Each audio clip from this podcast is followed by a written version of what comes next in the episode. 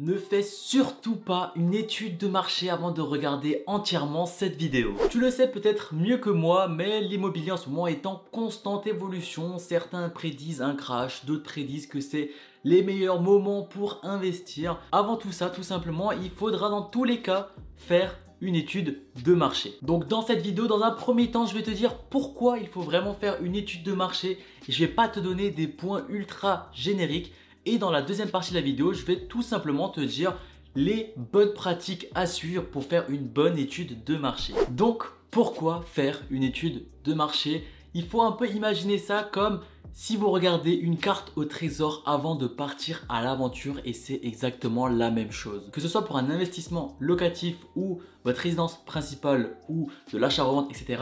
Dans tous les cas, tu dois faire une étude de marché pour connaître s'il y a quelque chose d'intéressant dans la ville où tu vas acheter. Au total, j'ai listé 7 critères, je vais te les énoncer juste après, ne t'inquiète pas. En gros, l'étude de marché, c'est vraiment la clé qui va te permettre d'éviter de faire tes erreurs et de mettre un maximum de chances de ton côté. Du coup, on passe directement au cœur du sujet. On commence directement avec le premier critère qui est de définir son projet. J'ai déjà fait une petite vidéo que je te mets en haut à gauche. Et juste avant, n'oublie pas de prendre des notes, c'est vraiment important. Évite d'écouter bêtement la vidéo parce que tu ne vas rien retenir. Prends des petites notes, mets-le dans un coin sur un bloc-notes, ça va vraiment être utile. Donc comme je l'ai dit, il faut que tu définisses ton projet avant tout. Quel est le but final que tu cherches à obtenir? Que ce soit du cash flow, que ce soit une résidence principale, que ce soit une colocation, un Airbnb, de l'achat-revente, il y a vraiment plein de choses à faire et il faut que tu analyses en fonction de ton profil lequel te correspond le mieux. Maintenant que tu as clairement défini ton objectif, il faudra maintenant choisir la zone. Quelle ville, quel quartier, quelle rue, il faut exactement que tu saches pourquoi tu investisses dans cet endroit. Mais il faudra aussi prendre en compte la démographie, les infrastructures, l'économie globale de la ville et aussi les développements de projets urbains. Je sais que ces deux premières étapes sont assez longues parce qu'il faut se poser, il faut vraiment être sûr de son projet, mais c'est vraiment important pour la suite parce que au moindre moment de doute, vous allez tout remettre en question et c'est vraiment pas le but. La troisième étape, c'est de passer au crible toutes les offres immobilières. Tu dois vraiment savoir quel type de biens sont disponibles cette ville et aussi quelles sont les caractéristiques communes. Par exemple, s'il y a uniquement des maisons avec des piscines, faudra peut-être revoir la colocation ou peut-être penser à une colocation beaucoup plus grande. Mais par-dessus tout, il faudra surtout que tu connaisses le prix au mètre carré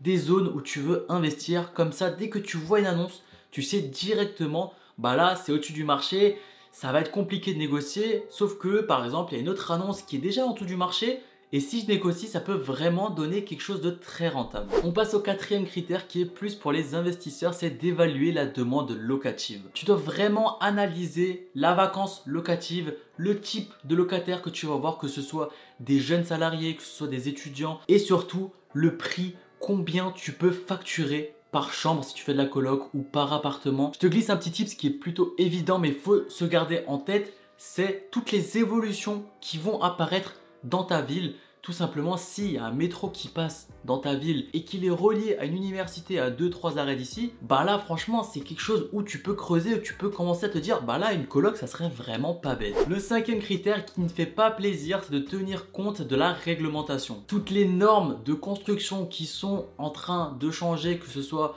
le RGE par exemple, tout ce qui est énergétique, ça c'est vraiment un gros chantier qu'il faut un peu analyser si vous avez par exemple prévu votre investissement sur de la grosse rénovation énergétique, bah, il faudra peut-être revoir cela et ne pas uniquement se baser sur ça, je trouve qui est très très risqué de base. Mais aussi des dispositifs fiscaux comme actuellement le LMNP est en train de souffrir, surtout pour ceux qui font du Airbnb.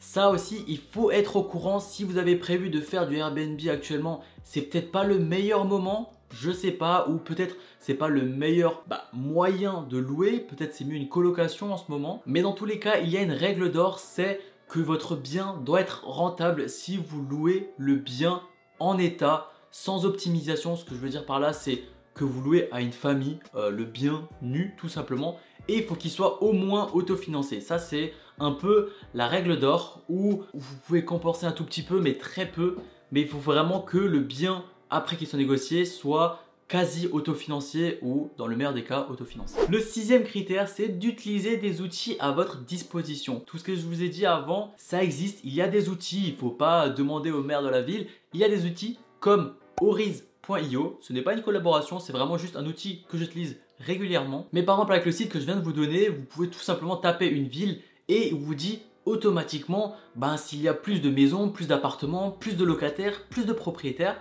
Et ça, ce sont vraiment des infos ultra importantes à récolter, surtout lorsque vous hésitez entre deux villes. Et des sites, il y en a vraiment plein. Je ne vais pas trop vous en donner dans cette vidéo parce que régulièrement, je donne un site des fois il ferme, des fois il y en a d'autres qui ouvrent qui sont encore meilleurs. Vraiment, essayez de faire une recherche approfondie aussi de votre côté, mais aussi les études de marché par exemple des professionnels marchent aussi très très bien. Et le septième critère, et pour moi qui est le plus fiable et le plus intéressant, c'est bah, de lever vos derniers doutes sur le terrain. Parce que sur le papier, un bien peut être vraiment très intéressant alors que le quartier peut avoir une mauvaise réputation mais vous ne le saurez jamais ou après avoir investi, mais là c'est déjà trop tard. Donc vraiment, le mieux c'est d'aller dans le quartier et de tout simplement demander aux passants s'ils habitent dans ce quartier et s'ils habitent pas, tout simplement, vous leur demandez quand même, est-ce qu'ils ont un avis sur ce quartier? Qu'est-ce qu'ils en pensent? Qu'est-ce qui se passe? Est-ce qu'il y a de bonnes ou de mauvaises choses qui vont se passer? Et là, c'est vraiment les meilleures recommandations que vous pouvez avoir sur le quartier. Et on passe directement à la FAQ. Toutes les semaines sur mon compte Instagram, je pose l'encart de questions. Si tu ne me suis pas, je te le mets juste ici, c'est cadeau. Et on passe directement à la première question qui est combien de temps faut-il consacrer à l'étude de marché? C'est une réponse plutôt bateau, mais ça dépend de vous et de votre projet. Euh, une RP ne va pas prendre le même temps qu'un investissement tout simplement. Donc ça, ça dépend vraiment de vous pour On passe à la deuxième question qui est est-il possible de faire une étude de marché sans budget? Oui, il y a beaucoup beaucoup d'outils gratuits et même avec justement uniquement l'essai gratuit, ça peut vous fournir entièrement euh, les données qu'il vous faut pour commencer à investir. Donc franchement, n'hésitez pas à les utiliser. Et la dernière question, c'est Dois-je faire appel à un professionnel? Oui et non. Oui, si vous souhaitez vraiment gagner du temps et que par exemple, vous savez que vous n'aimez pas votre travail, vous souhaitez vraiment accélérer les choses, vous n'avez pas le temps à vous consacrer à analyser une ville, vous souhaitez uniquement copier-coller euh, les investissements qui marchent d'un investisseur, bah, tout simplement il faudra bah, lui demander. Là, vous allez vraiment gagner du temps mais non de l'autre côté parce que si vous prenez un petit peu de temps, ça peut être fait vraiment très très rapidement. Dans tous les cas, je vous le dis toujours, vous pouvez toujours, toujours, toujours vous former entièrement, gratuitement, dans n'importe quel domaine sur Internet. Il faut juste prendre du temps. Et notamment grâce à la voix du rentier, qui est ma newsletter immobilier. Je t'invite à jeter un œil. Il y a plus de 550 investisseurs immobiliers. C'est entièrement gratuit. Tu n'as pas besoin de mettre ton mail. Et on passe à la conclusion qui est déjà la fin de la vidéo tout simplement. Tu sais maintenant comment faire une étude de marché. Si tu as d'autres questions, n'oublie pas de les mettre dans les commentaires. Je me ferai vraiment un plaisir d'y répondre. Et si cette vidéo t'a plu, n'oublie pas de liker, de t'abonner avec la petite clochette pour retrouver d'autres vidéos sur l'investissement immobilier et des finances personnelles. Je te laisse avec la prochaine vidéo qui s'intitule Où investir dans l'immobilier. C'est un peu le début de l'étude de marché donc Franchement, si tu hésites encore, n'hésite pas à aller la voir. Moi, je te dis à la prochaine. Ciao, ciao.